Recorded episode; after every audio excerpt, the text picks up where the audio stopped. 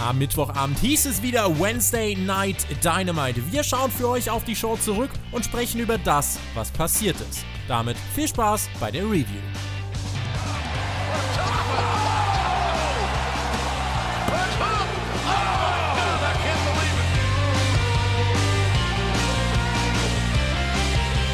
Dynamite Folge 11. Wir waren im Curtis Cowell Center in Dallas, Texas vor über 5000 heißen Pro Wrestling Fans.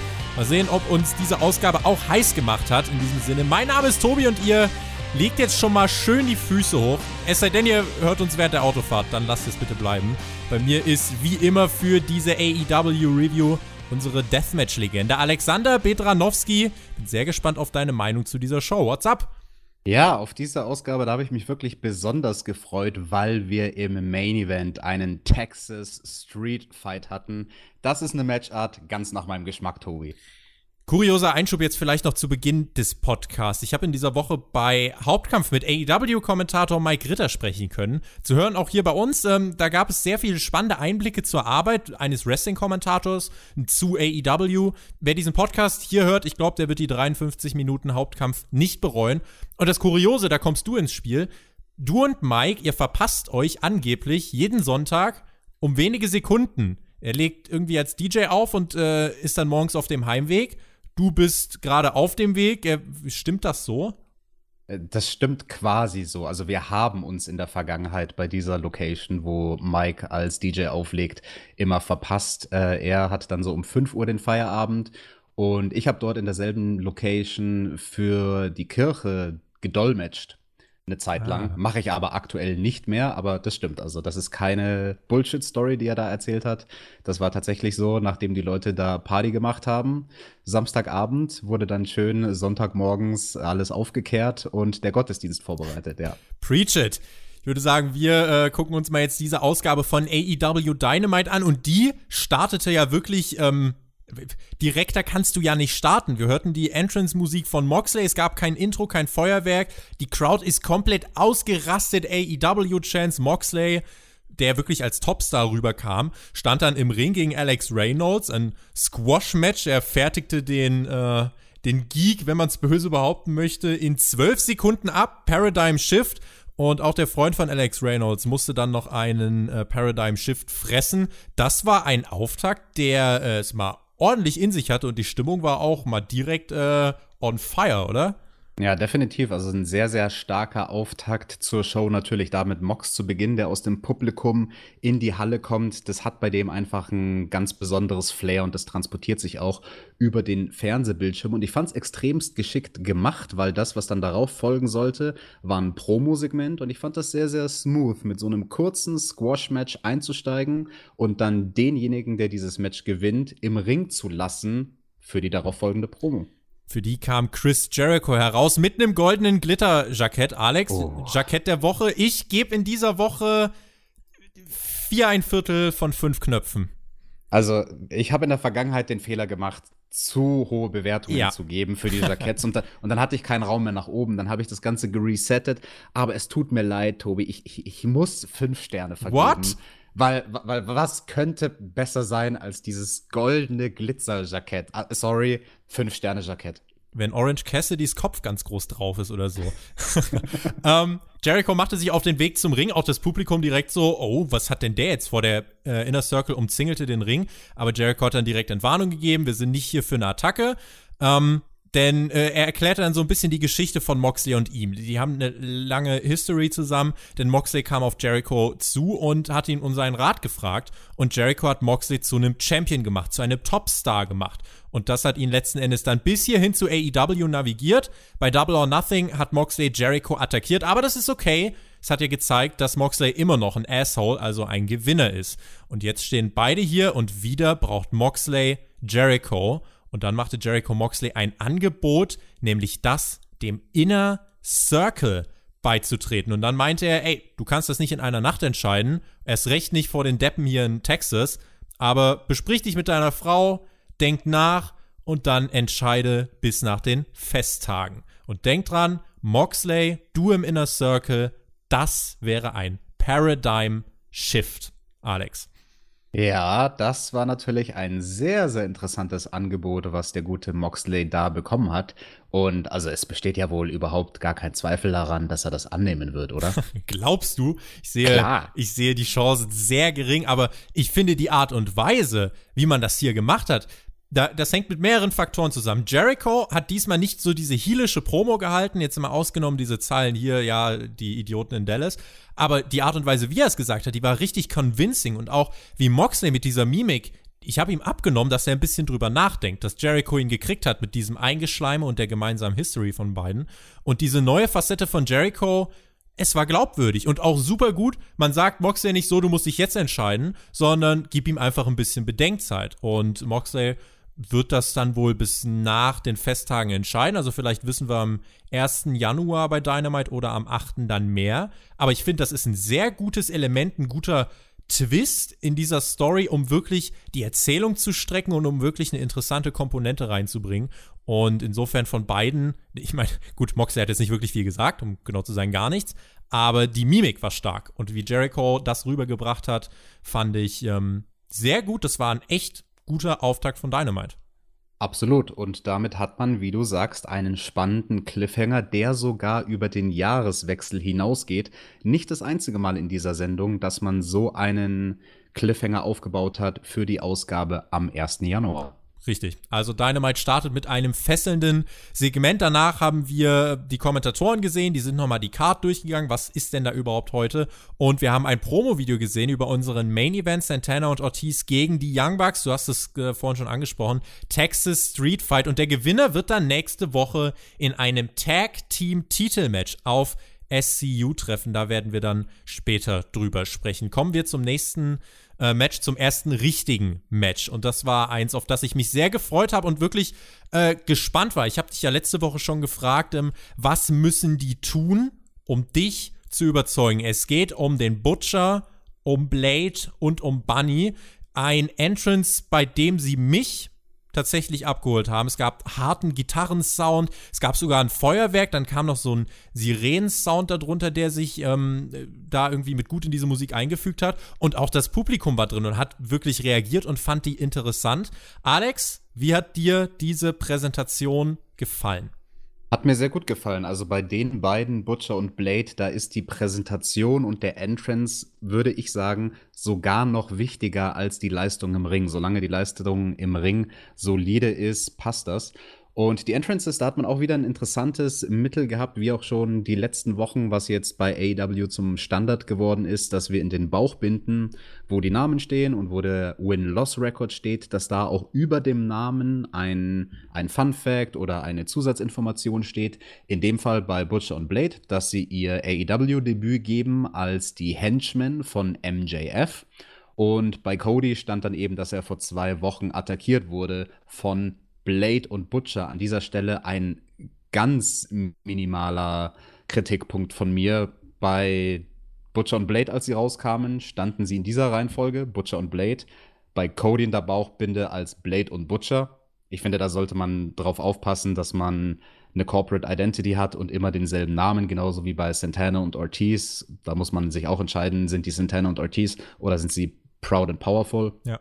Ganz kleiner Kritikpunkt. Aber finde ich sehr, sehr interessant, ähm, da über die Bauchbinden halt diese Story zu erzählen. Und wir haben ja auch einen Einspieler bekommen während dem Entrance von Butcher und Blade von MJF, wo der sich nochmal zu Wort gemeldet hat. Genau, und äh, gesagt hat, ja, Cody, du hast hier, äh, du hast gesagt, die beiden können sich einen Gegner aussuchen und das heißt letzten Endes, dass ich den Gegner aussuche.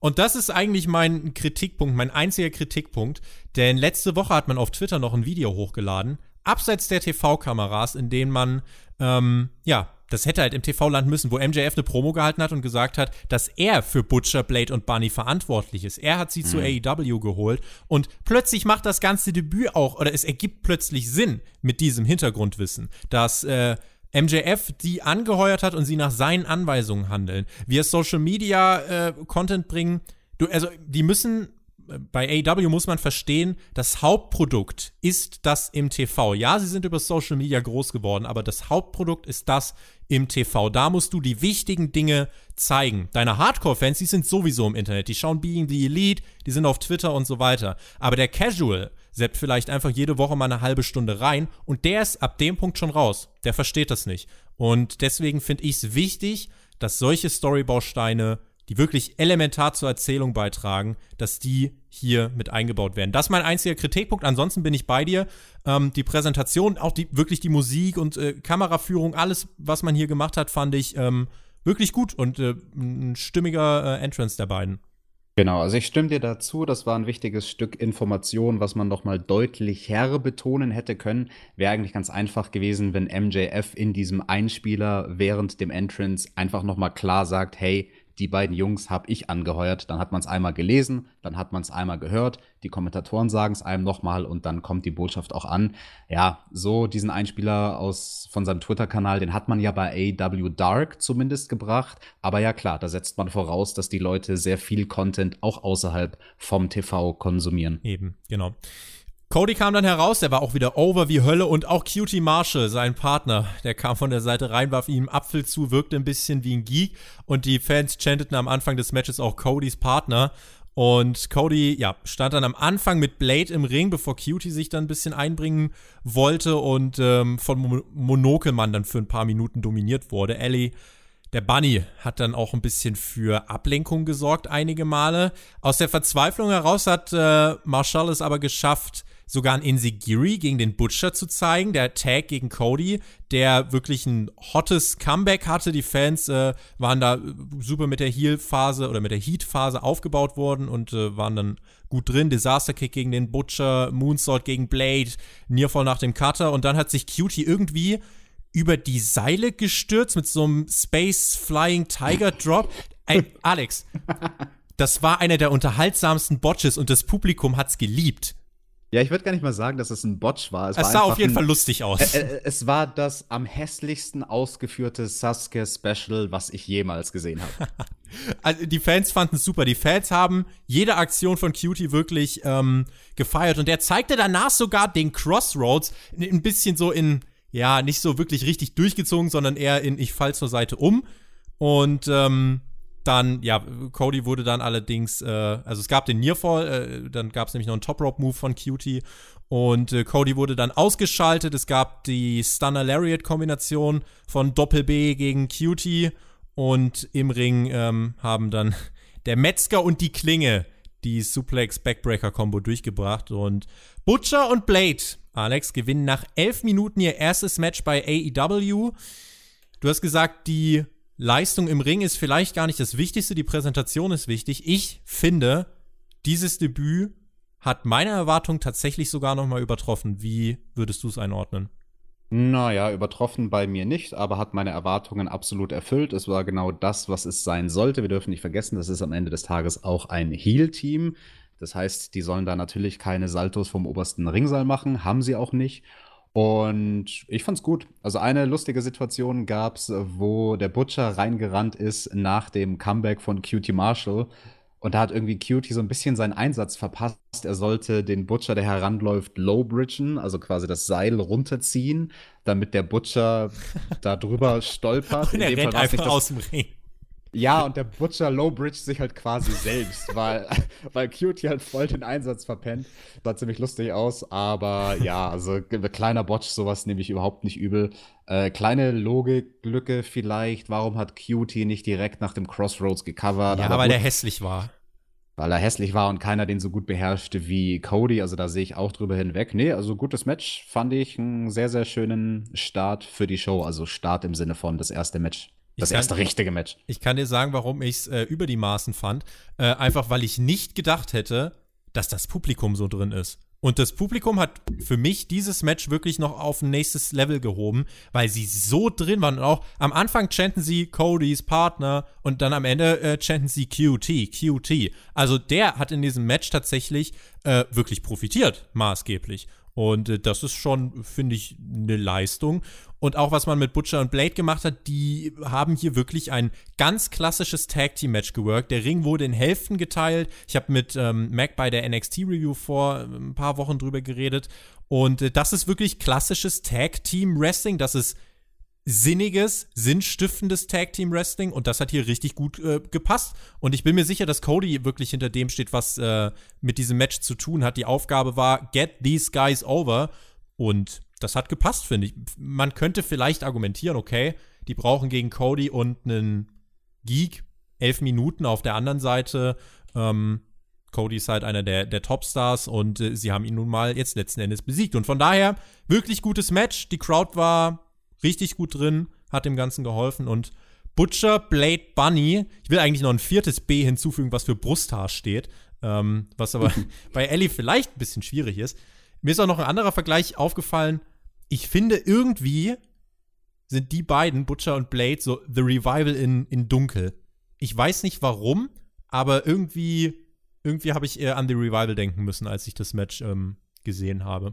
Willst ja, du noch? Ich ja, ich, ich würde sagen, die sind Revival in besser. Also ich persönlich bin nie der Riesenfan von The Revival geworden. Schon klar, dass die relativ gimmicklos in großen Anführungsstrichen sind. Also, du weißt, wie ich es meine, ne? Also ziemlich Vanilla und ihr Gimmick ist halt, dass sie oldschoolig sind und dadurch halt sehr minimalistisch, sage ich mal.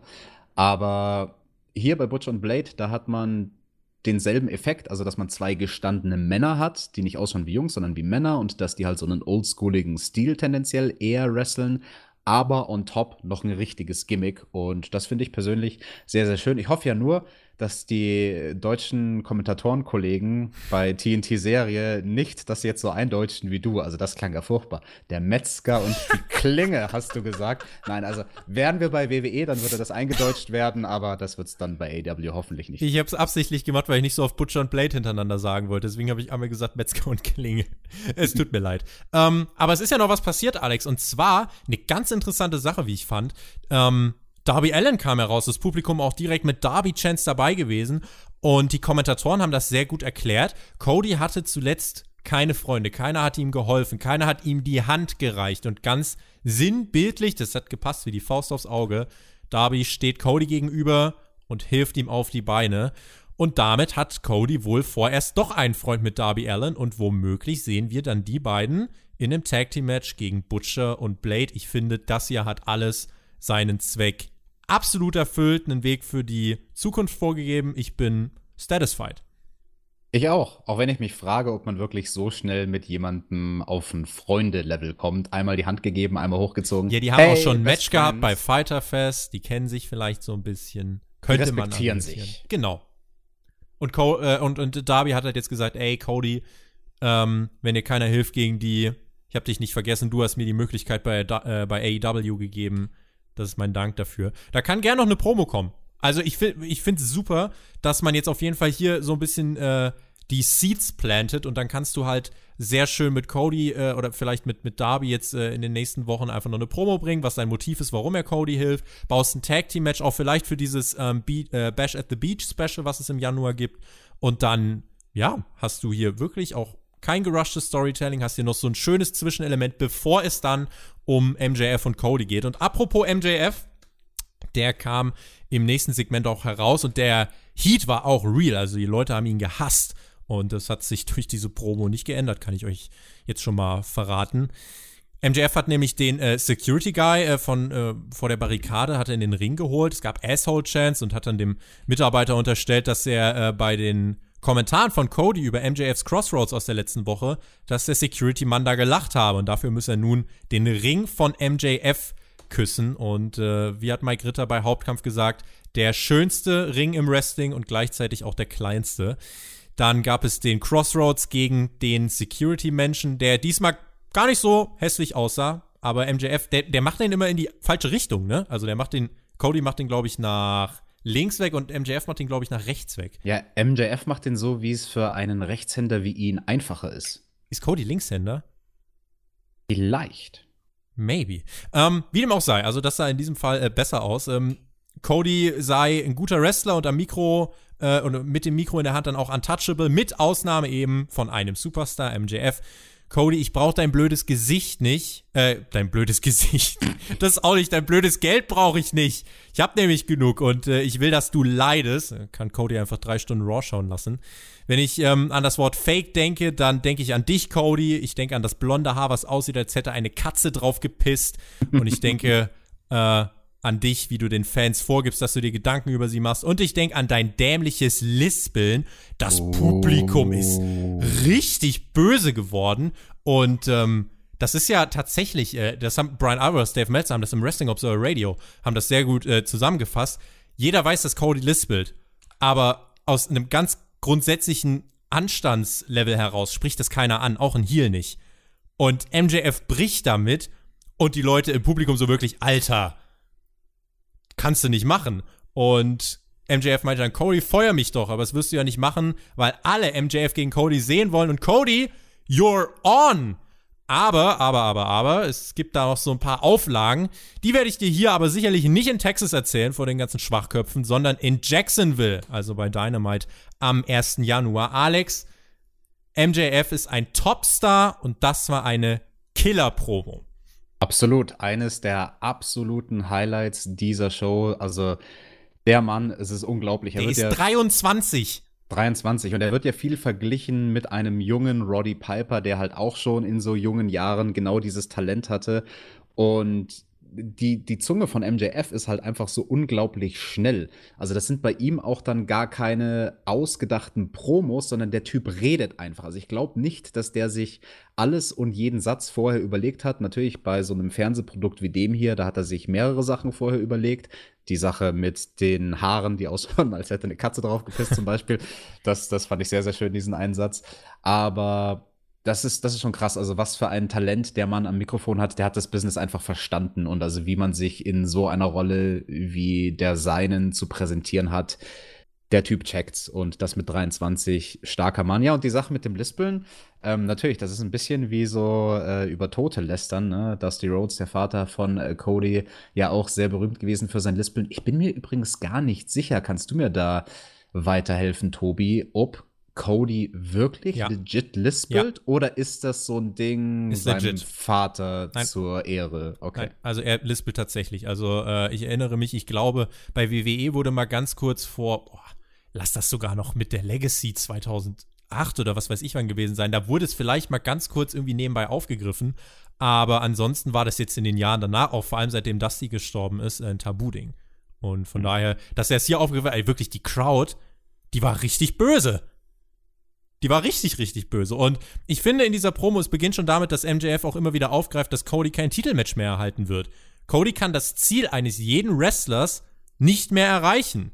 Ich habe ja bei der Raw Review gelernt, dass Superstars nicht auf Matchcards stehen wollen, sondern lieber unlustige Back äh, Backstage-Sendungen moderieren und das sei völlig nachvollziehbar. Jetzt, Tobi, hör doch mal auf mit deinen Shoots hier. Was ist los? Ähm, zurück zu MJF. Ich kaufe es ihm ab tatsächlich. Und ich hasse den Typ als Zuschauer so sehr, dass ich für ihn einschalten will. Denn MJF fesselt dich, wenn er redet. Er hat ganz klare Motive. Er ist glaubwürdig in dem, was er sagt. Und das, was er sagt, meint er ernst und ist überzeugt davon.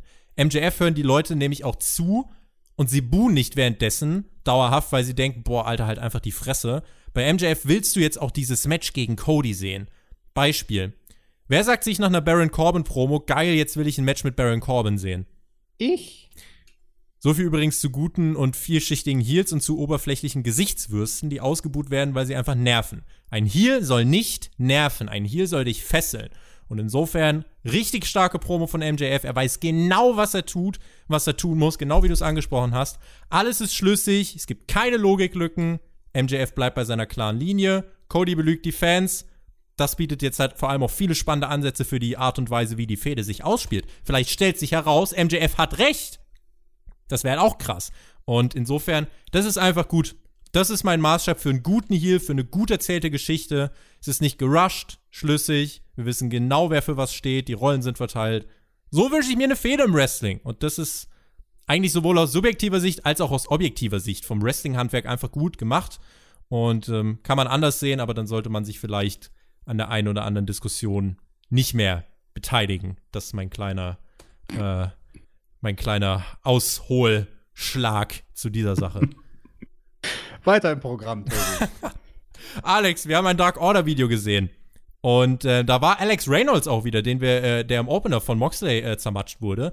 Und der saß auf einem Hotelbett und äh, im äh, Fernsehen lief so, eine, so ein Werbeprogramm von der Dark Order, Tired of Losing und so weiter. Und irgendwann kam dann ähm, der Kumpel äh, herein von Alex Reynolds. John Silver. Und äh, hat dann gesagt, ey, Junge, was ist denn mit dir los? Denn vorher hatte äh, dieser Werbemann aus dem Dark Order Video hatte direkt mit äh, Alex Reynolds da auf diesem Bett gesprochen und äh, hatte auch wirklich direkt Kontakt aufgenommen. Das war, finde ich, nachdem es in der letzten Woche irgendwie so ein bisschen, haben wir darüber geredet, das war so ein bisschen äh, Walking Dead-mäßig. Das in dieser Woche war irgendwie schon wieder sehr realitätsnah und wie ich fand auch ähm, spannender als das in der letzten Woche. Also ich fand das sehr, sehr gut umgesetzt diese Woche. Das war halt auch sehr, sehr schön, weil der Mann im Fernseher ihn halt nicht direkt angesprochen hat, sondern erst so quasi wie ein Concierge gesagt hat, hey, willkommen in unserem Hotel. Falls du noch eine Seife brauchst, kannst du dir holen. Und wenn du dies brauchst, dann rufst du an, join the Dark Order. Und ähm, dann da immer hin und her gewechselt ist zwischen ich bin quasi ein Concierge vom Hotel und ich bin einer, der dich jetzt aber direkt anspricht. Ähm, das, das war eine gute Idee, das war auch sehr, sehr gut umgesetzt, das war schön geschauspielert.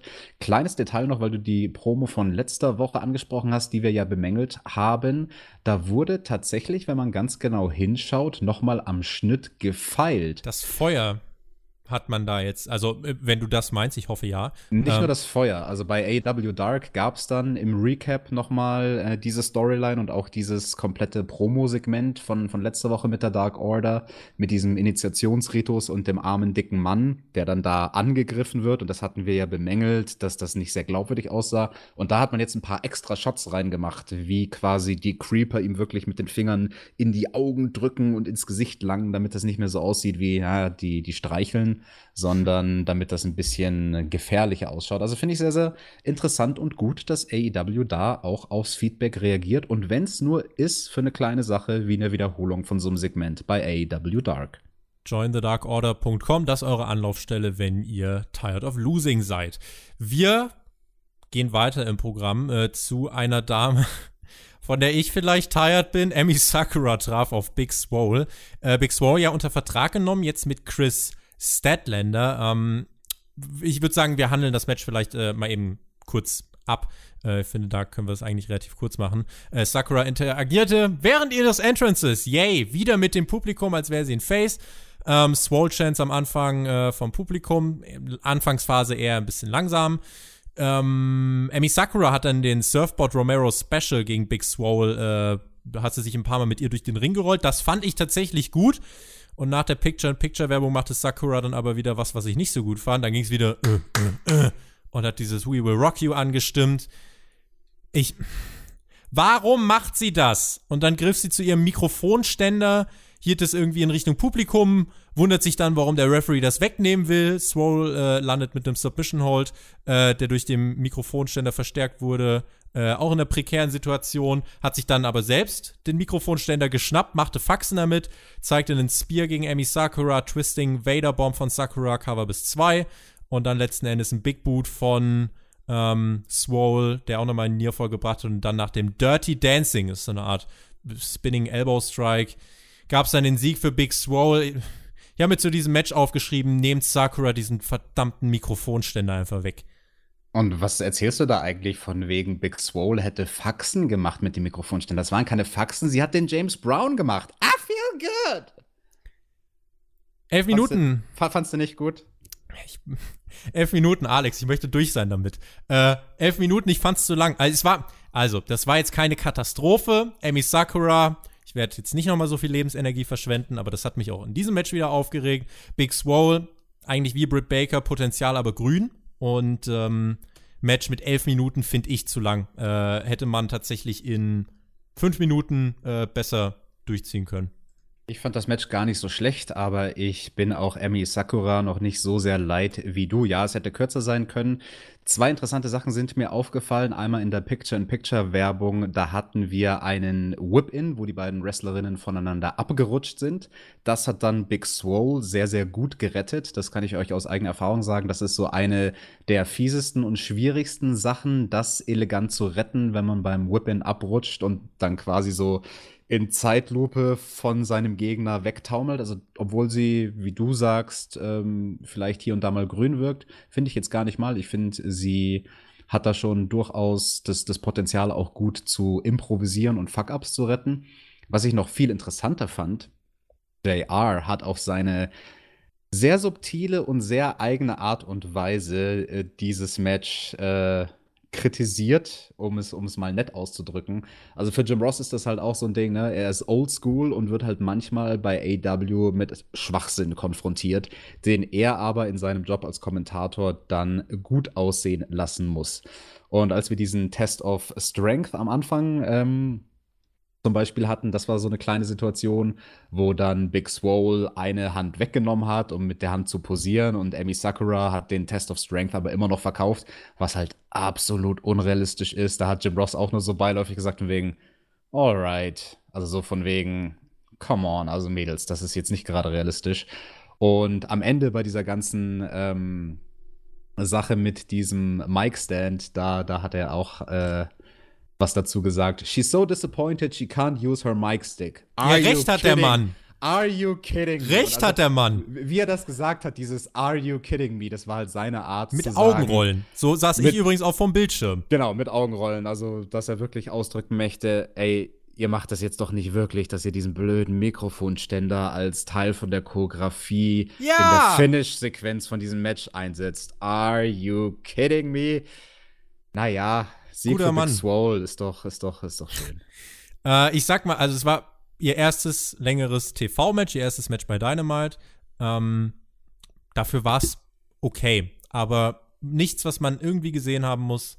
Äh, grundsolide, finde ich, aber mehr auch nicht. Er war kein, kein krasser Downer, da gab es schon äh, schlimmere Womans-Geschichten äh, hier, aber ja, ja, ja, wir hatten ja noch eine Dame am Ring, die sich das Ganze angeschaut hat. Hikaru Shida, sie ja Nummer 1 in den Power Rankings, hat dann auch nur beim Finish ganz groß die Augen aufgerissen. Das fand ich übrigens sehr, sehr gut. Also, wenn man als jemand wie sie nur eine sehr, sehr kleine Rolle hat und eigentlich nur zweimal gezeigt wird, wie man am Ring sitzt, Jim Ross sagt immer, maximize your minutes, hol alles raus aus deinem, auch aus deinen kleinen Einsätzen. Und das haben bei dieser Show zwei Leute, finde ich, sehr gut gemacht. Einmal Hikaru Shida und eben vorhin dieser Alex Reynolds, den wir auch zweimal gesehen haben, zweimal kurz, aber sehr, sehr effektiv. Und wenn wir bei Hikaru Shida sind und ihrem Nummer 1 Platz, dann müssen wir über die dieswöchigen Power Rankings reden, denn die ergeben in der Damendivision überhaupt keinen Sinn. Nummer die Sachlage, wir haben auf Platz 1 Hikaru Shida, auf Platz 2 Nyla Rose, die ist aufgestiegen, auf Platz 3 haben wir Emi Sakura und abgerutscht auf den vierten Platz Britt Baker. Jetzt ist die Sache aber folgende, dass Hikaru Shida einen Rekord hat im Singles-Bereich von 3 zu 2, Platz 1. Denselben Rekord im Singles-Bereich hat Britt Baker auf Platz 4 da könntest du jetzt sagen, okay, wenn zwei Leute denselben Singles-Record haben, dann ist das zweite Kriterium, was man äh, zu Rate ziehen muss, der Overall-Record. Der Overall-Record bei Britt Baker ist besser als der von Hikaru Shida. Britt Baker hat overall einen Rekord von 3 zu 6, Hikaru Shida einen von 3 zu 4. Ähm, Weniger Niederlagen, Qualität der Siege. Britt Baker hat öfter gegen den Champion verloren. Maybe. I don't know, aber also das ist. Den, ich, ich, den Kritikpunkt verstehe ich, aber da denke ich immer genau an die Worte von Kenny Omega zurück, wie er gemeint hat. Ähm, das ist eine Sache, die lernst du halt nicht von hier auf jetzt. Da musst du die Leute konditionieren, welche Siege welchen Wert haben. Und ähm, abgerutscht ist Britt Baker vor allem deswegen, weil Nyla Rose zwei Plätze aufgestiegen ist in den Power Rankings. Nyla Rose ja für den Rest des Jahres suspendiert. Die werden wir erst nächstes Jahr wieder sehen. Ähm, Amy Sakura ist auf zwei, die hat aber jetzt verloren. Das heißt, eigentlich muss Britt Baker nach dieser Woche auf drei sein, Sakura auf vier, Nyla Rose zwei, Hikaru Shida eins. Ich habe eine ganz andere Frage. Nee, stopp, ganz kurz. Wieso müsste Nyla Rose auf Platz zwei sein? Die hat einen schlechteren Singles-Record. Die ist auf Platz zwei. Ja, aber wieso sollte sie da sein, deiner Meinung nach? Äh, Britt Baker hat einen besseren Rekord als sie. 3 zu 2, drei Siege, zwei Niederlagen ist besser als ausgeglichen bei Nyla Rose. Drei Siege und drei Niederlagen. Weil Nyla Rose groß ist. Das ist, also das finde ich ja, äh, überhaupt ja. nicht nachvollziehbar und da fehlt mir total die Erklärung, warum das so ist. Ich habe übrigens gerade Schwachsinn geredet, der Overall Record, also ja, den sollte man als sekundäres Kriterium dazuzählen. der ist bei Britt Baker tatsächlich schlechter als der bei Hikaru Shida. Wegen Drei Siege, ja. sechs Niederlagen, genau. Nichtsdestotrotz, davon abgesehen, ergibt das Ranking Richtig. so, wie es jetzt ist, keinen Sinn. Dass Hikaru Shida auf dem ersten Platz bleibt, das macht durchaus Sinn. Weil das haben ja dann viele angekreidet, sie hat verloren gegen Chris Statlander, totales Upset, warum, warum macht das keinen Unterschied in dem Ranking? Naja, weil Hikaru Shida immer noch die besten Rankings hat vom, Ja. von Score Points, aber Britt Baker halt eben genauso gut im Singles-Bereich. Eine andere Sache, ich finde, wir haben halt, das, das geht so ein bisschen unter, äh, wir haben Riho Ewigkeiten nicht mehr gesehen. Der Women's Champion war Ewigkeiten nicht da. Das wird sich aber zum Glück in der kommenden Woche ändern. Ähm, Rio arbeitet sehr viel ähm, derzeit in Japan, das ist mir bewusst. Aber in der nächsten Woche wird sie am Start sein, denn wir bekommen ein Number One Contenders Match ähm, zwischen, let me see, Chris Statlander und Britt Baker. Wenn ich das richtig auf dem Zettel habe, wo ich auch so denke, hm, Chris Statlander Platz 5 bekommt die Möglichkeit, ein Number One Contenders Match zu bestreiten. Naja, also wir sehen schon, ähm, da ist so ein bisschen Erklärungsbedarf, ja. Genau, also da möchte ich auch noch mal ganz kurz drauf eingehen, weil die Sache, die sich halt anbieten würde, was man dann, finde ich, durchaus vielleicht ein bisschen an den Haaren herbeiziehen könnte, aber was trotzdem irgendwie Sinn machen würde, ist zu sagen, wir machen Number One Contender Match Hikaru Shida gegen Statlander. Weil Shida, ganz klar, die ist auf Platz 1 ähm, und Statlander hat halt diesen Sieg gegen Shida und jetzt gucken wir noch mal im zweiten Aufeinandertreffen, wie das denn so aussieht. Da würde ich sagen, okay, da drücke ich ein Auge zu, das ist in Ordnung. Aber dass jetzt da quasi Hikaru Shida übersprungen wird, die sich gut auf Platz 1 hält jetzt schon ein paar Wochen und dann Platz 4 und Platz 5 gegeneinander antreten. Und also, wenn man schon wusste, man wird Britt Baker in, diesen, in dieses Number One Contender Match packen, warum hat man dann nicht Wins and Losses Matter umgesetzt und sie auf Platz 2 gerankt? Das ist der ähm, Part zu den Women's, äh, zu der Women's Division in dieser Woche. Pac war Backstage, äh, der wurde interviewt und hat sich darüber beklagt, dass Ungerechtigkeit bei AEW herrscht. Würde ich mir als Hikaru Shida jetzt auch drüber beschweren. Ähm, Pac hat so viele starke Performances hingelegt und wurde nicht belohnt. Er forderte Kenny Omega zu einem finalen Rubber-Match heraus, sonst endet das Ganze ah, ganz böse, Alex. Böse, böse, böse endet das Ganze dann. Ja, schöne Promo. Wir haben Pack mal kurz gesehen, haben in Erinnerung gerufen, ach ja, stimmt, da gibt es ja eigentlich noch eine offene Rechnung zwischen ihm und Kenny. Ja, auf das Match, da habe ich schon Bock. Das war Stunde 1 von Dynamite. Äh, kurzes Zwischenfazit von dir. Ich fand nämlich, das war eine overall, wenn wir die Frauen vielleicht mal ausklammern, wirklich äh, sehr heiße erste Stunde.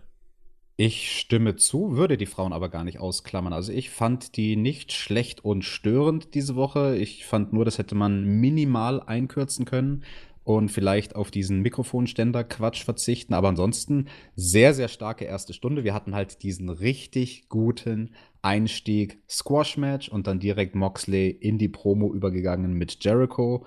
Und das hat definitiv Bock auf mehr gemacht, die erste Stunde. Das als Fazit dazu. Äh, vielleicht an der Stelle Fazit zu AEW Dark aus dieser Woche. Was, äh, was da so passiert? Genau, bei AEW Dark, da hatten wir insgesamt, finde ich, eine sehr gute Ausgabe. Nicht unbedingt vielleicht die beste Dark-Ausgabe, aber definitiv eine sehr gute, die von oben bis unten solide war. Wir hatten als Opener ein Triple Threat Match zwischen Peter Avalon, Jimmy Havoc und Scorpio Sky. Da konnte letzterer Avalon pinnen und sich den Sieg holen. Dann hatten wir ein Tag Team Match mit dem Jurassic Express in Form von Luchasaurus und Marco Stunt, nicht dem Jungle Boy. Die sind angetreten gegen Alex Reynolds und John Silver und konnten diese natürlich auch besiegen. Wir hatten das Hype Package zu Big Swole, wo sie noch mal ein bisschen mehr beleuchtet wurde. Also sehr, sehr interessant. Das war gut. Also- Das, äh, da würde ich mich auch noch kurz einschalten. Das äh, Videopaket zu Big Swole fand ich tatsächlich äh, sehr, sehr gut gemacht. Das war super erzählt, das war gut strukturiert. Einfach ihre Geschichte, dass sie ähm, eigentlich ja fast tödlich erkrankt ist und das aber geschafft hat. Sie hat es überstanden und ähm, steht jetzt im Wrestlingring und lebt ihren Traum. Ähm, fand ich richtig gut. Ich finde, das hätte man diese Woche gerne auch bei Dynamite zeigen können. Hätte man definitiv machen können. Also das war mehr als fernsehwürdig. Dann hatten wir diese sehr gute Promo von MJF, die haben wir ja vorhin schon erwähnt, die hat ja auch gefehlt in dem Sinne bei Dynamite. Und einen starken Main Event zwischen Kip Sabian und Kenny Omega. Natürlich, da hat sich der gute Kenny durchgesetzt. Und das war passenderweise auch das, womit es in Stunde 2 weiterging. Diese Woche bei Dynamite hatten nämlich dann Omega und Sabian jeweils äh, einen Partner an ihrer Seite. Kip Sabian machte sich mit Penelope Ford auf den Weg zum Ring. Er hatte als Partner Sean Spears. Bei ihm haben wir während, der, während dem Entrance Tully Blanchard äh, im Inlay-Video gesehen und der hat gesagt, ja, ich gucke mir mal diesen Kip Sabian an. Wir schauen gerade so ein bisschen nach Partnern für Sean Spears und vielleicht sind die beiden ein richtig gutes Tag-Team. Tali Blanchard versteht was von Tag-Team-Wrestling. Und Kenny Omega trat an an der Seite vom Hangman, Adam Page. Und äh, was ich an dieser Stelle nochmal sagen möchte, als Kenny Omega rauskam, Crowd war wieder absolut on fire. Kenny Omega ist ein Topstar. Und Justin Roberts ist ein unfassbar guter Ringsprecher. Als er hier wieder Kenny, also am Anfang schon John Moxley, als er dann aber auch hier Kenny Omega gesagt hat, wie er dieses Big-Time-Feeling in das Announcing reinpackt und wie er es mit dem Announcing schafft, dass die Crowd definitiv lauter wird, wenn sein Announcing vorbei ist, ähm, finde ich richtig gut. Das wollte ich mal noch einwerfen. Ja, absolut. Der arme Justin Roberts, der wird übrigens gemein ausgenutzt von dem kleinen Halunken Kip Sabian. Der lässt sich immer von Justin Roberts das Ringseil aufhalten beim Entrance. Und dann springt er aber übers Top Rope. Mann, das ist wirklich nicht nett. Und was ich aber sehr schön gemacht fand bei den Entrances, auch wieder die Bauchbinden. Ne? Bei Kip Sabian hat man gesagt, er ist hellbent on beating the Elite. Ne? Also er möchte sich jetzt nach Dark nochmal umso mehr einen Sieg gegen the Elite holen. Bei Spears und Omega ist man aufgegangen auf die Single-Matches, wo sie jeweils einen Run haben, also wo sie jeweils viele Matches am Stück gewonnen haben. Kenny hat drei am Stück gewonnen, Sean Spears hat vier Single-Matches am Stück gewonnen. Aber die beste Bauchbinde, nicht nur in diesem Match, sondern die beste Bauchbinde, ich finde, das, das sollte eine neue Kategorie sein, die wir jetzt hier einführen, bei AW einführen. Die beste Bauchbinde der Woche, meiner Meinung nach, gab es die für Hangman Page. Den hat man ja letzte Woche nicht gesehen bei Dynamite und dann stand diese Woche einfach nur dort: Drank a bottle of whiskey home alone last Wednesday. Ich habe das mit den Bauchbinden nachher bei Sammy Guevara. Das ist dann meine Bauchbinde der Woche, wenn wir die Kategorie schon einführen. Ist nice. mir aber auch aufgefallen. Also tatsächlich, das sind, das sind super Elemente. Und äh, da hat man aber, finde ich, auch äh, so, eine klein, so ein kleines Evolvement durchgemacht. Das hat sich entwickelt. Also während wirklich in den ersten Folgen nur die Bauchbinde da war mit den Records, haben wir mittlerweile noch so eine Sub-Bauchbinde mehr oder weniger, wo nochmal so ein kleiner Fact drin steht, der auch wenn du eben vorbeisäppst, äh, wo du zumindest kurz liest und es löst irgendwas in dir aus und das ist äh, eine gute Sache. Zum Match. Das war flott, keine Pausen. Penelope Ford, die griff auch ab und zu ein. Gute Aktion von ihr. Ähm, das brachte den Heels sogar ein Nearfall nach einem DDT von Sabian äh, gegen Omega. Es gab einen erneuten Eingriff von Penelope Ford. Der Referee ist blind weil bei AW darf es ja keine Disqualifikation geben, deswegen muss der Referee manchmal einfach dumm sein für seinen Job. Ähm, V-Trigger gegen Sabian und äh, der wollte dann seinen Partner eintaggen, bis plötzlich das Licht ausging. Mhm. Und Tully Blanchard wurde nicht vom Undertaker gefesselt auf der Bühne, sondern von Joey Janella. Und das hat dann auch erklärt, weil sonst wäre es ein Kritikpunkt von mir gewesen, dass Sean Spears nicht mit Tully Blanchard rauskam. Jetzt wissen wir warum. Der wurde von Joey Janella auf äh, ja irgendwie wahrscheinlich backstage gefesselt auf den Stuhl gesetzt und dann stand er da. Und Sean Spears kam dann auch sofort zur Hilfe. Beide haben sich backstage geprügelt. Tony Blanchard sitzt wahrscheinlich jetzt noch da und im Ring äh, Sabian auf sich selbst gestellt. Snapdragon von Omega, V-Trigger. Und dann war das Match eigentlich entschieden, aber der Hangman tagte sich ein. Buckshot Lariat und der Sieg. Omega und Hangman interagierten dann ja nicht mehr so wirklich. Also es gab so eine Umarmung, die aber eher abgelehnt wurde, ein Handschlag und irgendwie komische Blicke. Also der Hangman wirklich so ein bisschen, ja, Einzelgänger. Kenny Omega war nicht upset, aber so ein bisschen äh, perplex. Und Alex, ich vermute, dass da mehr dahinter stecken könnte. Ach, du interpretierst da immer gleich so viel rein, Tobi. Das ist ja unglaublich. Nee, also ich verstehe den Kenny da natürlich. Der wollte den Sack zumachen, wollte genauso wie bei AEW Dark dieselbe Finish-Sequenz gegen Kip Sabian machen, wollte noch den One-Winged Angel raushauen. Und dann ist das ja richtig frech vom Hangman, wenn der sich da einfach so von hinten eintaggt und selbst den Sieg holt. Aber ja gut, Kenny hat dann ein bisschen mit den Schultern gezuckt und nach ein paar Sekunden überlegen gesagt: Gewonnen ist ja, gewonnen gewonnen ist gewonnen, weißt du, ist ja eigentlich dann auch egal, ob ich jetzt den letzten Move gemacht habe und ob meine Musik läuft oder nicht. Ansonsten finde ich in diesem Match, also ich fand es auch sehr, sehr gut. Man hat eine schöne, subtile Story erzählt mit den beiden Heels, was man auch schön eingeleitet hat durch Tully Blanchard, der eben beim Entrance dann in diesem kleinen Video schon gesagt hat, ja, gucken wir mal, Sean Spears ist auf der Suche nach einem neuen Tag Team Partner, mal gucken, ob da Chemie vorhanden ist mit Kip Sabian. Und dann hatte man viele so kleinere Spots, wo eben keine gute Chemie zwischen den beiden vorhanden war und wo sie mal vielleicht nicht am Apron standen. So eine Situation gab es ganz am Anfang, wo Kip Sabian taggen wollte und dann war Spears aber nicht am Apron. Oder auch einfach so, wo sie ein bisschen Miscommunication hatten und so absichtlich schlechtes Timing. Sowas liebe ich ja, also wenn man absichtlich kleine Fuck-Ups in Matches einbaut. Das finde ich, haben die beiden schön erzählt.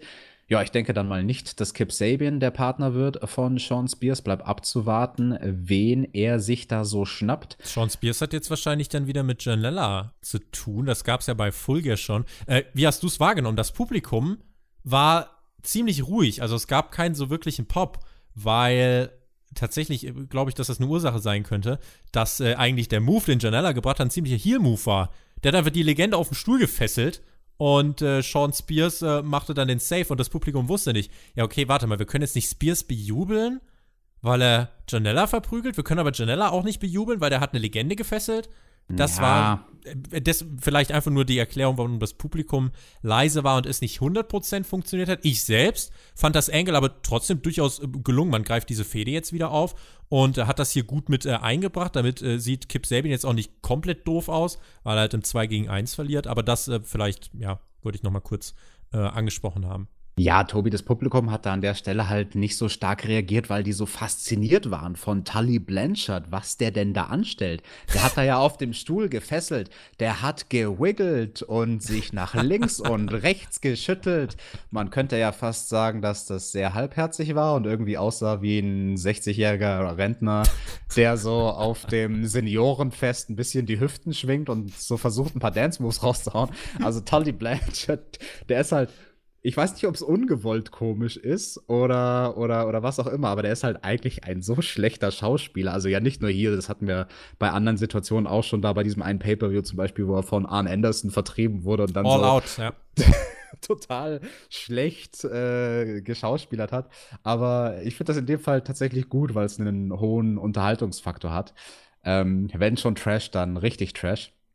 Aber ansonsten, äh, das, was man dann aber mit dem Hangman gemacht hat, muss ich sagen, äh, fand ich dann aber sehr, sehr schön eingeleitet, weil auch hier, ich glaube, wenn es jetzt einen Heel-Turn von Hangman äh, Page geben sollte, dann wird er sich wahrscheinlich jetzt langsam vollziehen. Das ist nicht so, Hangman turned und ist jetzt Heel, sondern das zieht sich so ein bisschen und wir werden jetzt wahrscheinlich Woche für Woche so ein paar Indizien sehen können, dass der Hangman eben sich einmal von The Elite losgesagt hat und dass er jetzt eben so sein eigenes Ding macht. Und wenn ich überlege, Hangman gegen Kenny ist auch ein Programm, womit du noch ein bisschen Zeit überbrücken kannst. Und ähm, insofern, auch dieses Match hat absolut seinen Zweck erfüllt. Janella und Spears geraten aneinander und du teast den Turn vom Hangman an.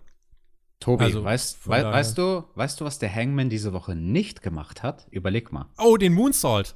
Er hat keinen Moonsault nach draußen gemacht. Finde ich ja sehr schön, dass er darauf mal verzichtet. Die aber hören doch zu bei uns. Definitiv. Aber er hat einen anderen sehr, sehr coolen Moonsault-Move gemacht. Direkt bevor wir ins Picture-in-Picture gegangen sind. Das fand ich auch sehr, sehr gut getimt, in die Werbung zu gehen mit einer spannenden Aktion wo er den einen Gegner hinter sich liegen hatte, dem anderen einen Dropkick verpasst hat und dann so wie Paul London beim Dropkick in der Luft eine Moonsault-Bewegung gemacht hat und mit diesem Moonsault auf dem anderen Gegner gelandet ist. Das fand ich, äh, war eine coole Aktion und wie gesagt, ein sehr eleganter Weg in die Werbung zu gehen, weil als Zuschauer denkst du dir so, oh, das ist cool, das ist spannend, da geht was ab, da bleibe ich dabei, da bleibe ich mit meinen Augen dabei.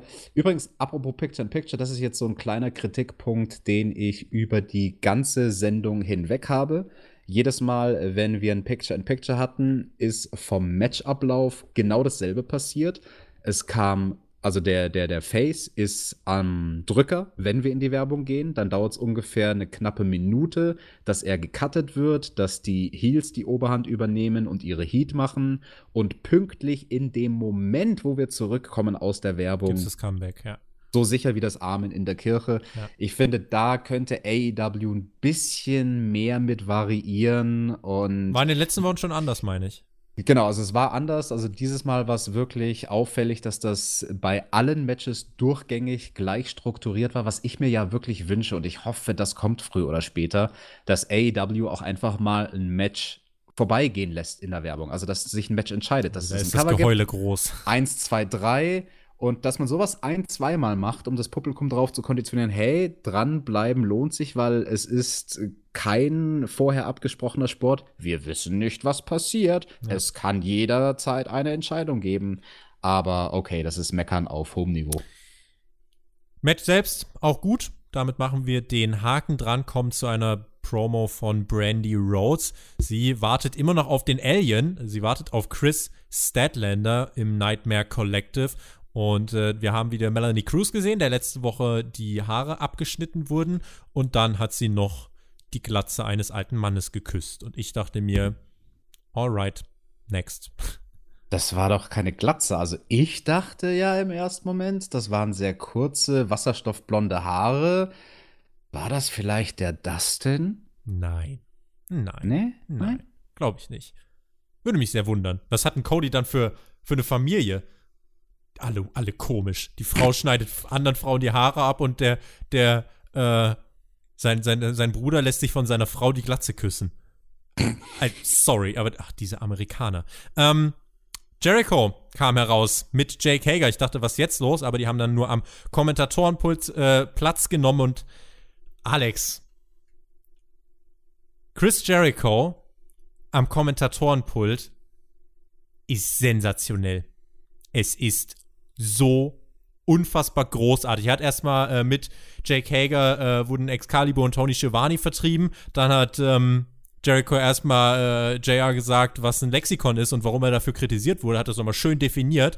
Ist dann über Excalibur hergezogen und ähm, das Match, was wir dann sehen sollten, was Sammy Guevara gegen Luchasaurus und was Jericho am Kommentatorenpult abgerissen hat, war unfassbar unfassbar. Ja, aber ich muss sagen, ich fand Jake Hager am Kommentatorenpult besser. Der hat halt absolut nichts Unnotwendiges gesagt. Ja, und äh, ganz ehrlich, äh, Jake Hager hat jetzt auf Twitter unter den Post vom Time Magazine, äh, als Greta Thunberg als Person of the Year ähm, geehrt wurde, hat er äh, drunter geschrieben, von wegen, ja, diese kleine Göre, die wollen doch alle nur, dass wir das glauben. Insofern, äh, wenn der gute alte Patriotenarmy da mal lieber die Klappe hält äh, und nicht so viel redet, finde ich das gar nicht so verkehrt.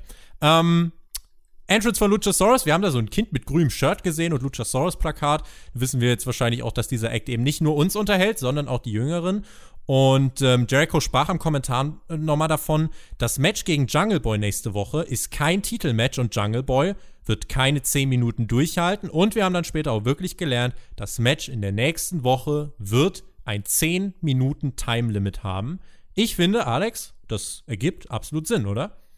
Das ergibt definitiv Sinn. Und eine Sache, die wir natürlich auch ansprechen müssen beim Schützling von Jericho bei Sammy Guevara, du hast vorhin schon gesagt, das war deine Bauchbinde der Woche. Was stand denn da bei Sammy über seinem Namen? Dass er äh, Anfälle bekommt, wenn er nicht vloggen kann. genau, dass, dass wenn er sein Handy nicht in Griffnähe hat, dann, dann, dann kriegt er Zustände und Withdrawals. Schlimm Diese sowas. jungen Menschen heutzutage. Du bist doch selbst so ein junger Knacker. Was? Als ja. du geboren wurdest, habe ich schon gerestelt, Junge. Ist so. Als ich geboren, also ähm, der gute Mike Ritter hat einen Monat nachdem ich auf die Welt gekommen bin, angefangen Wrestling zu kommentieren. Oha. Auch krass. Ich habe mich jung gefühlt, er hat sich alt gefühlt. Das war, ähm, ja. Äh, Hauptkampf hören, Leute, wenn ihr das noch nicht gemacht habt. Kommen wir äh, zu diesem Match. Also in Time Limit nächste Woche bei Jungle Boy und bei Jericho reden wir vielleicht gleich nochmal drüber. Guevara hat zu Beginn dieses Matches gegen den Luchasaurus äh, gerade zu Beginn sehr viel wirklich im Stil von einer Katze, sag ich mal, äh, alles gekontert und äh, ist irgendwie immer wieder auf seinen Füßen gelandet.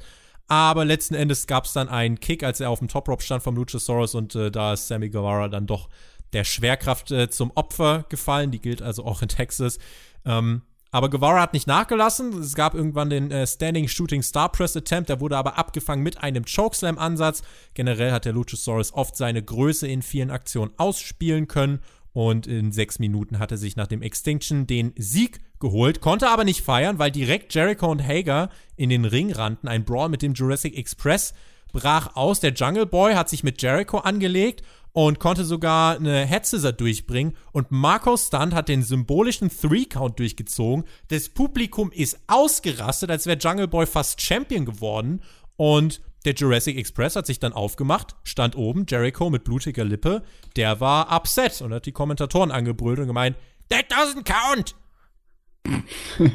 ja, das hatte, das fand ich sehr, sehr schön, wie da Jim Ross und Shivani reagiert haben auf Jericho. Ich weiß nicht, ob das vorher abgesprochen war. Ich glaube eher nicht, so wie sie reagiert haben. Und ja, das wäre ich auch an seiner Stelle. Also da wäre ich upset und ich glaube, das Einzige, was, was da hilft, um ein bisschen Trost zu spenden, ist Backstage a little bit of the bubbly. Generell fand ich sehr schön gemacht dass du äh, dem Jungle Boy hier diesen symbolischen Pin einfahren lässt, weil es das Publikum teast, weil es die nächste Woche teast und du hast so viele Möglichkeiten. Der Plan, der ja immer noch in meinem Kopf vorgeht, ist ja, ähm, habe ich jetzt, habe ich glaube ich letzte Ausgabe schon gesagt, habe ich gestern auch nochmal auf Twitter geschrieben, lass den Jungle Boy gegen Jericho jetzt ein Unentschieden holen, dann gibst du dem Jungle Boy ein Singles-Match gegen Jericho, was er gewinnt und dann bringst du bei Bash at the Beach das Titelmatch, wo Jericho knapp gewinnt und der Jungle Boy wirklich äh, nochmal viel zeigen darf und als Verlierer overgeht. Und ähm, das, ja, wäre, finde ich, das ideale Programm. Ich finde, was man hier mit dem Jungle Boy in zwei Wochen gemacht hat, es funktioniert. Und ähm, insofern, er ist over. Das Publikum hat es richtig, richtig gut angenommen. Und wie man jetzt auch wirklich das auf die nächste Woche umgemünzt hat. Dafür war auch das Match da. Luchasaurus gegen Sammy Guevara war genau dazu da, um das für die nächste Woche aufzubauen. Es wurde nicht einfach grundlos angesetzt, sondern es hat einen Sinn erfüllt und deswegen fand ich das sehr gut. Ich habe äh, hab jetzt äh, Bash at the Beach angesprochen. Das ist ja eine Special Dynamite-Ausgabe. Alex, wir wissen nun auch endlich, wann der nächste Pay-Per-View stattfindet. Wir sind wieder in Chicago. Äh, waren wir ja noch nie. Und äh, dort wird der nächste Pay-Per-View stattfinden am 29. Februar. Das sind noch elf Wochen. Und zwar wird der Pay-Per-View heißen Revolution. Und da wissen wir jetzt also, haben wir noch eine ganze Menge Zeit zu füllen bis dahin. Glaubst du, AEW wird das aber gut schaffen, das zu strecken? Traust du ihnen das zu? Ich bin sehr, sehr sicher, dass sie das werden, weil da wird rückwärts gebuckt. Die Leute wissen schon, was für Matches sie haben möchten bei glaubst der nächsten du, Großveranstaltung. Glaubst Und du, die ja, Matchcard steht schon fest für Revolution? Da bin ich mir ziemlich sicher. Vielleicht mit Ausnahme von ein, zwei Matches, aber ich bin mir sehr sicher, dass das intern schon feststeht, ja. Insofern, das wäre natürlich eine coole Sache. Ähm, aber ja, das war ja bei Full Gear letzten Endes auch so, dass da wirklich vieles sehr gut ineinander gegriffen hat. Und man sieht es ja auch jetzt schon mit Moxley gegen Jericho, was man ganz klar aufbaut, aber schön diese Zwischenprogramme einarbeitet. Und das ist echt, ähm, finde ich, richtig, richtig gutes Storytelling. Also Storylines, insofern diese Dynamite-Ausgabe, dieser rote Faden äh, mit den klaren, sinnvollen Strängen in Sachen Storylines sehr gut. Main Event Time, Texas Street Fight. False Count Anywhere, No DQ, No Time Limit. Ähm, Moxley trifft bei Wrestle Kingdom in einem Texas Deathmatch auf Lance Archer. Das hier war jetzt ein Texas Street Fight. Alex, du bist bei unseren Hardcore-Matches unser Lexikon. Ähm, und du standst, glaube ich, auch selbst in einem Texas Deathmatch. Äh, nimm uns mal ganz kurz mit in die Regularien. Was sind da jetzt die äh, Unterschiede? Wie funktioniert das Ganze? Genau, und Texas Deathmatch ist eine sehr, sehr interessante Matchart. Wie gesagt, das ist nicht das, was wir hier bei Dynamite gesehen haben, aber nachdem du es erwähnt hast mit Moxley in Japan, was da ansteht, können wir durchaus drauf eingehen. Das ist eine Matchart, die ist in Vergessenheit geraten und ich habe die 2009 ausgegraben. Da bin ich bei der WXW in Deutschland gegen Masada angetreten in einem Match, was ich persönlich als das beste Match meiner Karriere betrachte. Und das liegt am Regelwerk, weil das Regelwerk dir so spannende Möglichkeiten gibt, ein Match aufzubauen. Es gibt mehrere Falls, eine undefinierbar, also eine undefinierte Anzahl von Falls kann es geben in diesem Match. Denn mhm. die Sache ist die, du musst deinen Gegner erst ähm, covern.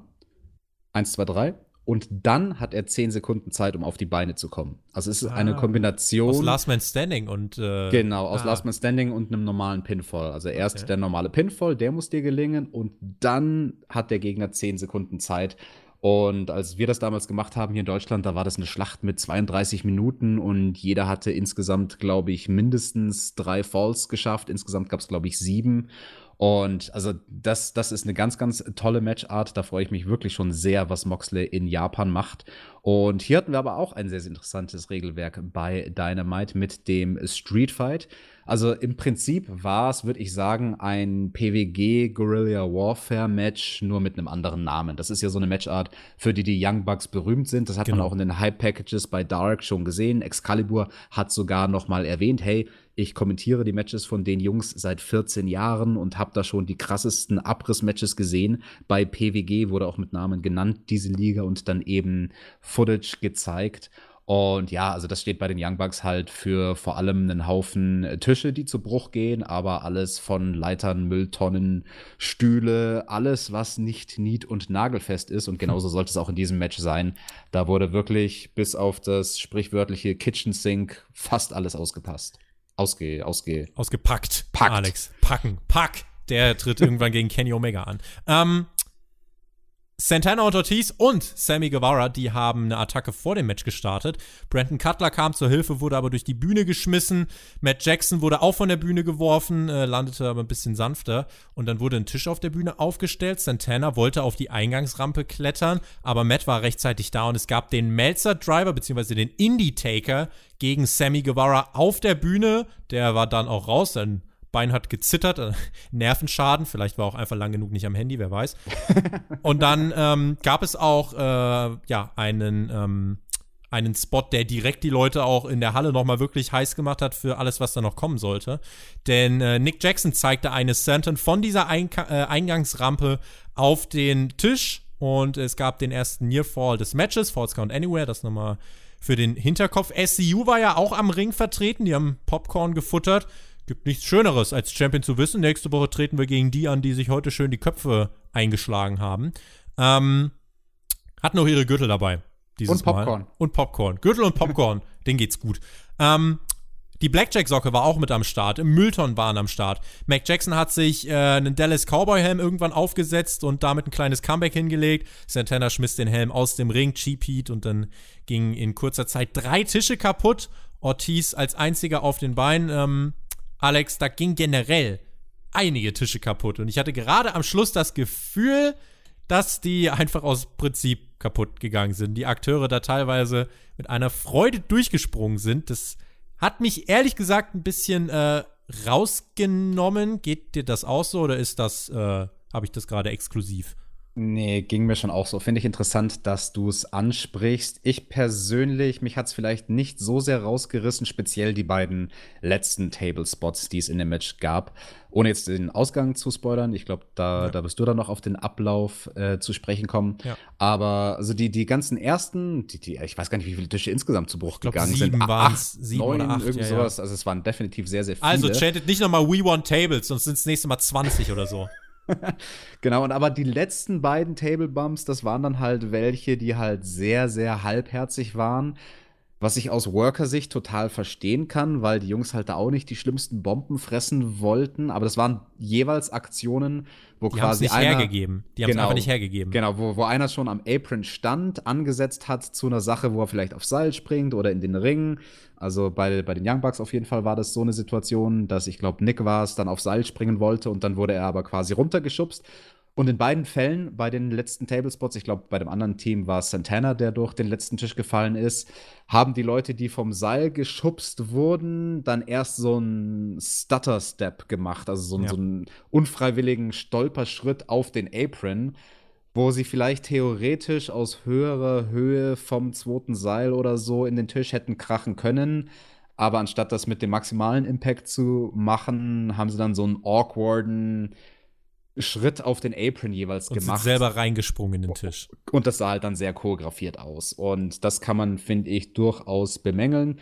Unterm Strich ja, ich, ich, ich, es ist kein Kritikpunkt, wo ich sagen würde, ich, ich fand das total desaströs und das hat, das hat das Match für mich ruiniert oder so, überhaupt gar nicht. Lass das es war, mich, ein, war ein richtig starkes Match. Genau, lass es mich noch fertig ausführen. Es wurde generell dann spektakuläres Spotfest mit innovativen Aktionen. Jake Hager unterbrach äh, wenig später einen Pin. Nick hat dann versehentlich Mike Knox äh, im wahrsten Sinne des Wortes zerkickt, aber Dustin Rhodes eilte zur Hilfe, prügelte sich mit Jake Hager. Es gab keinen Referee mehr, um Pins zu zählen. Aubrey Edwards kam dann dafür heraus. Nick wurde durch den nächsten Tisch geschickt. Den Street Sweeper gab es auf die Mülltonne. Dann zog Nick Jackson aber Aubrey Edwards aus dem Ring. Damit übrigens auch weiter keiner aus dem Street Sweeper, dem Finisher von Santana und Ortiz, ausgekickt. Santana ging durch den nächsten Tisch und äh, es gab dann etwas später den Superkick gegen einen Stuhl, hinter dem Ortiz Gesicht war. Und dann gab es den Melzer Driver auf zwei Stühle und damit treffen die Young Bucks nächste Woche in einem Titelmatch auf SCU.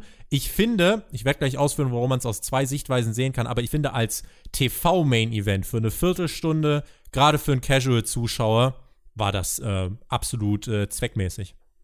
Ja, definitiv. Also das Match, das hat ordentlich abgerissen und es war leicht verdaubares, ja, Popcorn-Wrestling im wahrsten Sinne des Wortes. Ne? Wir hatten das Scorpio Sky mit seinem dicken Popcorn-Becher in der ersten Reihe sitzen und der hat es genau richtig gemacht. Zurücklehnen und genießen und ja, bei, bei so einem Match, da schaltest du dann tendenziell auch ein bisschen das Hirn aus, wenn da vier Leute sind und du die ganze Zeit irgendwo Action hast.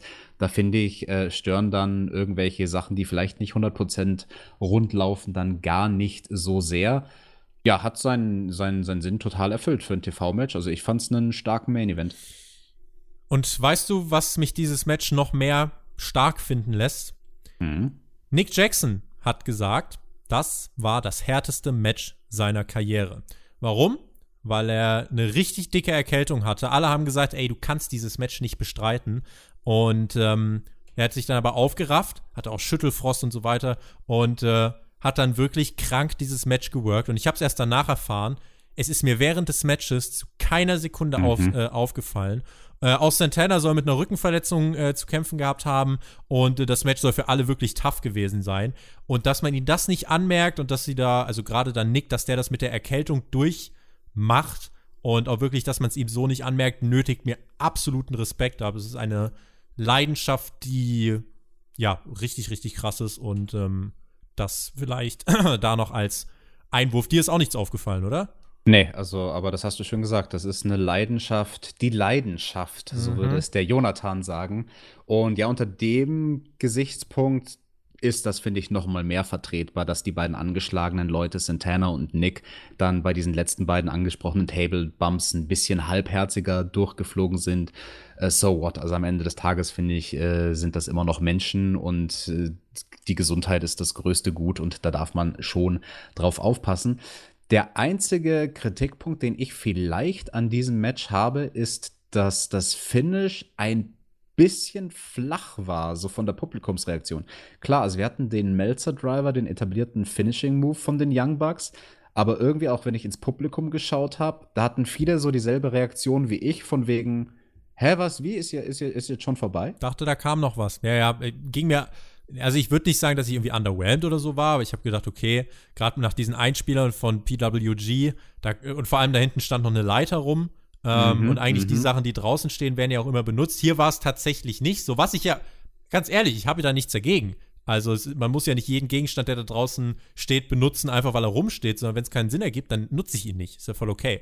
Aber hier dann vielleicht so ein bisschen der Effekt, oh, hätten sie noch mehr machen können. Aber wie gesagt, als TV-Main-Event absolut zweckmäßig. Das mit den Tischspots habe ich angesprochen. Die Psychologie, du hast gerade erklärt, ähm, vielleicht dann in dem Fall auch nicht so wichtig. Wer halt Wert drauf legt, der hat es hier nicht gefunden. Insofern, das kann man nachvollziehen.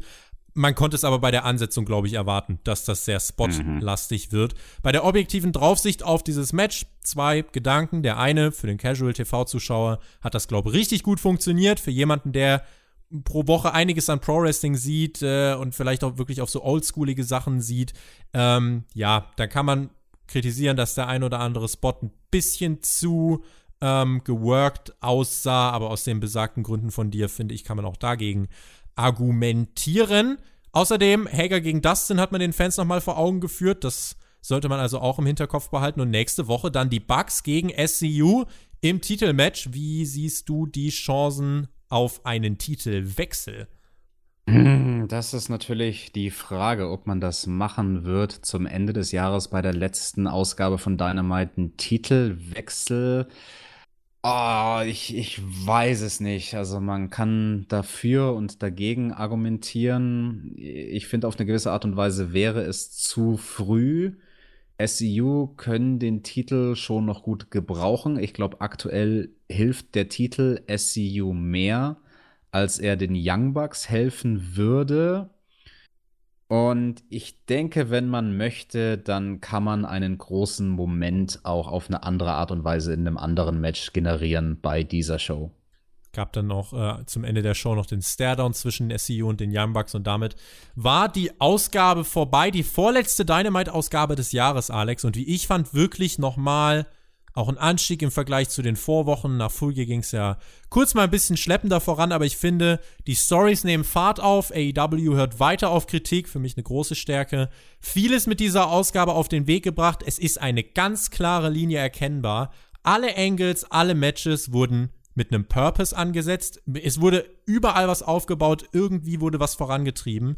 Und ähm, es wurde kreativ vorangetrieben. Das war nicht 0815, sondern da hat man wirklich, ähm, ja, wirklich gute Grundlagen gelegt. Revolution dann am 29. Februar. Das ist jetzt also das nächste Ziel, auf das wir zusteuern. Das wissen wir jetzt auch.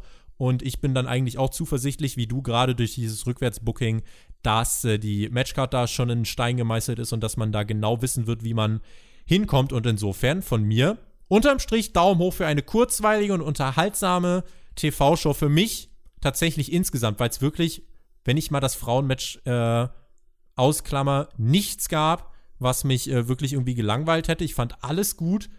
Manche Sachen fand ich sehr gut. Unter anderem die Promo von MJF, die das Highlight dieser Ausgabe war. Das äh, Debüt von Butcher, Blade oder Butcher und Blade ähm, dann hatten wir, ja, Jericho und so weiter. Also da gab es genügend Highlights und äh, nichts, was wirklich abgestungen hat. Und insofern eine wirklich gute Ausgabe von Dynamite. Du darfst voll nicht Butcher sagen, weil dann kommt ein anderer und kritisiert dich dafür. Geht, das heißt Butcher, nicht Butcher. Aber ich muss dir zustimmen. Also diese Ausgabe von Dynamite, ich, ich fand die auch. Ähm, überall mindestens gut, wenn nicht sogar einzelne Sachen sehr gut. Tobi, jetzt sei mal ein bisschen professionell hier. Ja. Kim, wir müssen einen Podcast zu Ende machen hier. Jetzt, Kim. Du fandst Dynamite auch gut. Fand's gut. Sehr gut. Absoluter Aufwärtstrend und wirklich starke Ausgabe. Also ich würde nicht sagen die beste Ausgabe, nee. aber definitiv eine der Best 10, die wir bisher hatten, bei insgesamt elf Ausgaben, knapp zwei Monaten. Sehr hohes Niveau. Ratings heute 22 Uhr, wenn der Podcast draußen ist. Könnten die schon da sein? At spotfight.de auf Twitter oder at Tobi textet. Ich muss sagen, in dieser Woche, es wird ja keine NXT-Review kommen. Ähm, in den letzten Wochen, finde ich, war NXT stärker als AEW. In dieser Woche, und das hat nichts mit Fanboy oder so zu tun, fand ich halt AEW tatsächlich einfach besser. Also von Anfang bis Ende, ähm, da war nicht wirklich viel Füllmaterial, sondern das war wirklich zielführend. Bei NXT hat man halt die beiden Titelmatches nächste Woche. Wirklich auch mit Ripley gegen ähm, Basler ein absolutes Takeover-Main-Event. Kaliber-Match, wo man jetzt auch nochmal ein 30 Minuten Network-Special zu ausstrahlen wird und so weiter. Also nächste Woche muss man tatsächlich äh, dafür NXT schauen, finde ich. Aber die Ratings werden es zeigen. Und ich bin auch diese Woche gespannt. Eigentlich, wenn man nach Showqualität geht, müsste AEW auch in dieser Woche vorn sein. Nächste Woche wird es aber noch mal ganz wichtig. Damit Punkt hinter dieser Ausgabe. Und vielen lieben Dank an euch fürs Zuhören. Hauptkampf, wenn ihr es noch nicht gemacht habt. Ansonsten, wenn ihr mehr von uns hören wollt, Patreon ist eure Anlaufstelle. Und ansonsten fühlt euch gedrückt. Habt einen schönen Abend. Alex, du kannst die Leute jetzt mit deiner Abmoderation ähm, in den Tag schicken, in die Nacht wie auch immer, ich bin raus. Genießt Wrestling. Bis zum nächsten Mal. Macht's gut. Auf Wiedersehen. Tschüss. Ja, ich hoffe, dass ich euch in die Nacht schicke. Wir finden das ja sehr schön, wenn Leute die Review tatsächlich am Donnerstagabend dann schön zum Einschlafen sich anhören. Der Tobi hat es angesprochen, seine Hauptkampfausgabe mit Mike Ritter, die war wirklich sehr, sehr interessant. Ich persönlich habe die auch gehört auf dem Weg in die Arbeit. Sehr, sehr spannend, was der gute Mike dort zu erzählen hatte. Ansonsten hört ihr uns natürlich in dieser Kombination, den Tobi und mich, nächste Woche noch einmal in diesem Jahr für die letzte Dynamite-Ausgabe im Jahr, für die letzte Dynamite-Ausgabe in diesem Jahrzehnt.